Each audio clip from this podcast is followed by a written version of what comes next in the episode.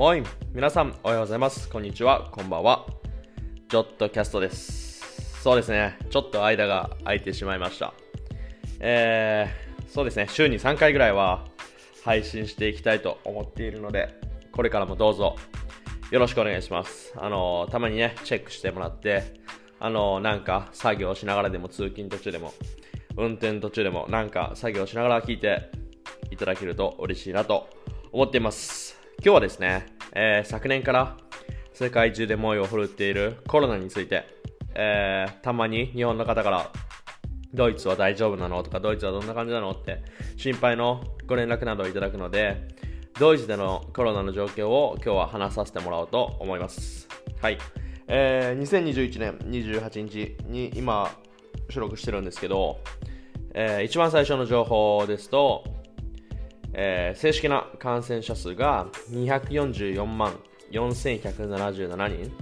で日本国内での感染者数は43万2720人ですので、えー、単純検査すると約5倍、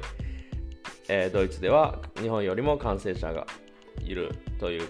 計算になりますね、えー、死者の数は7万92人。日本国内での死者の数は7897人。ということで、えー、ここでは約10倍の方が、うん、残念ながらコロナの影響でドイツでは亡くなられてしまっています。はい。えー、ドイツは日本よりも人口が少ないのにもかかわらず、ここまでの感染者と死者数が多いことからも、あのドイツでのこのコロナの問題の、えー、信憑性も、うん、感じていただけるのかなって思いますね。まあこっちで暮らしていたら僕の友人だったりとか知ってる人でもあのコロナにかかった人とか何人かいましたしうん、日本で住んでるよりもこの問題が身近に感じられるというかあの他人事ではないなって常に思わされますね。まあ、今の状況はというと昨年11月1日からドイツでは、えー、2度目のロックダウンが始まってそれがまだ続いている状態で、まあ、予定では3月7日今日から1週間後なんですけどに、えー、終わる予定なんですけど、まあ、これもずっと伸ばされているのでまた今回もの、うん、3月の中に終わらずに伸ばされると思います、僕は。はい。まあで、ですので、先が見えない状態ですね。うん、新規感染者は、えっと、減ってきているようなんですが、その感染者が強い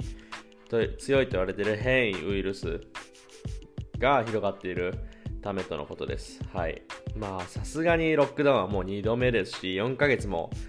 うん、始まってから経っているので、まあ、逆にそれがもう、普通になってしまってるっていう感じは正直ありますけど、僕は、はい。まあ本当にそれが早く終わってくれることを願ってます。えまあ、ロックダウンは詳しく、ロックダウンのことを詳しく話させてもらうと、えー、レストランだったりとか、服屋だったり、えー、全ての商店だったり、その博物館は、まあ、言ったらスーパー、スーパーマーケットとかそのインスタント以外の店商売は全て閉まっていると考えてもらっていいですね。まあ、レストランとかではあの持ち帰りだったりとか家に宅配してくれるサービスなどやってるところありますが、まあ、それ以外は全て閉まっています。うん、あとはその国は企業に在宅在宅ワークを推奨していてできるだけ人が集まる環境をなくすことを心がけて声がけていますね。はい、ルールとしては他の世帯の人と会うときは1人以上と会ってはいけないんです。あの他の世帯の人と会うときは1人まで、最大1人までしか会ってはいけないんですね。はい。えっと、その、じゃあ、何人かの人と会ったりとか、何世帯の人とかと会ったりすると、え1人当たり約日本円で3万円の罰金が取られるらしいです。結構高いですよね。はい。だからもちろんそのアマチュアスポーツだったりとか僕がサッカーしてるとことかももちろん今はそんなのは禁止ですしえー、フィットネススタジオとかも、あのジム、フィットネスジムですよね、とかも全部閉まってますし、うん、プロ以外のスポーツをする場所はもう全部、それも取られてしまっています。はい。うん。そんな状況で、僕は本当にありがたいことに、えー、相変わらず忙しく仕事をさせてもらってる、まあ、うん、相変わらずっていうか、正直コロナ前よりも本当に忙しい状況をで働かせていただいてるんですけど、うんドイツ国内ではロックダウンの影響があって、えっと、職を失う人が本当に後を絶たないようです。はい。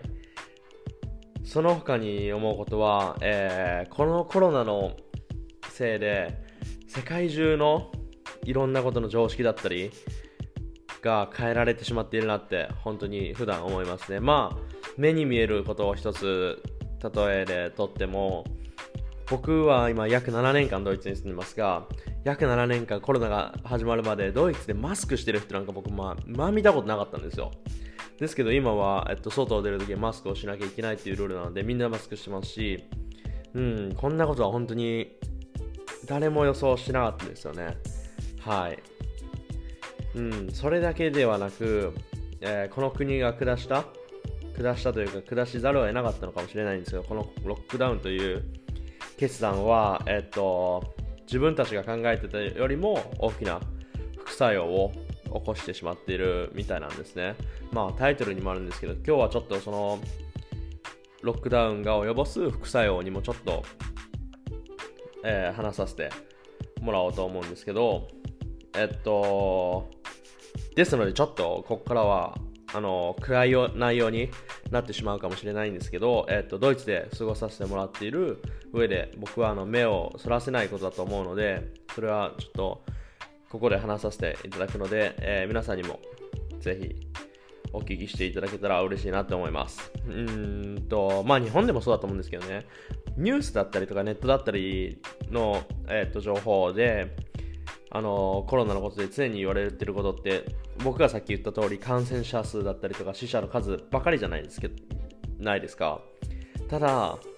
えっとその裏であのめったに話されることがないあのメディアに出ることがないのが、えーさこの副作用のことだと思うんですね。でいきなりなんですけど 23%23% 23%この数字って皆さん何の数字か分かりますか？えーこの数字はこのロックダウンの影響で子供が親などからの大人親をはじめとした大人から暴力を受けるという事例が23%コロナの前よりも上がってしまっているみたいなんですね。本当に深刻な話だと僕は思います、えーそれはロックダウンでもちろん学校も閉まってしまっているのでずっと子供たちは家にいるような状態なんですね。で外に遊びに友達ととかと遊びに行けるようなこともできないような状態で家にいる親は、えー職を失ってストレスを抱えているような親が多くてそれが原因で暴力を子供たちが受けてしまっているっていうケースがかなり増えてしまっているようです。はい。うん、まあそれをね周りに言えるような子供ばかりではないので、あのーそのコロナの感染者数と同じように、うん、この数字は正確ではないと思うんですけど本当に悲しいことですよね。こういうのを聞く聞いたり見たりすると本当に心が痛みますよね。はい。まあ、その他には、えー、と一人で生活している老人なども、えー外にはあまり出れるような状態ではないですし、うん、普段軽いスポーツなどを老人同士で楽しんでいるような人たちもそれが、えー、と今はできないような状態ですので、えー精神的にやられてしまっている人が本当に、えー多いんですね。はい、これは本当にまあ僕は少なからずこのロックダウンが始まるときにそんなことを正直考えもしなかったですし国がそれを考えてたのかどうかはちょっと正直僕も分かんないんですけど、うん、そうやってそういう見方をするとこのロックダウンっていうのはまあ取りざるを得なかった処置なのかもしれないんですけどあの感染感染者数が増えないためにもね。ですけどやっぱりこういうのを聞くと本当にこのロックダウンはうん正しかったっていうか正しい処置の、えー正しい処置だったのかなっていうことを考えるとちょっと本当に悩まされるというかあのそういう問題だと僕は思いますねはいえーっとだから、うん、僕が思うのはコロナはえっと、コロナが及ぼしている影響はその病気コロナの症状だけでなくてコロナにかかっていない人たちも精神的な面であのそういうコロナの影響が及ぼしてしまっているのはたくさんあるのかなって本当に思いますね。本当に悲しいことだと思うので、うん。まあ、えっと、最近は週によっては学校がまたあの開いてるとこもあるみたいなんですけど、そういう本当にね、家で困っている子供たちだったりとか、えー、が本当に、うん、少しでも早く、えー、少なくなってくれればいいなと思いますし、この状況が少しでも早く、うん、良くなってほしいなって、本当にそんなことを心から思っています。はい。ちょっと本当に今日は暗い話になってしまいましたが、うん、健康は一番大事なことですので、皆さんも、えー、健康には気をつけて過ごしてください。それでは今日も聴いていただきありがとうございました。今日も最高の一日にしてください。また次回よろしくお願いします。チャオチャオ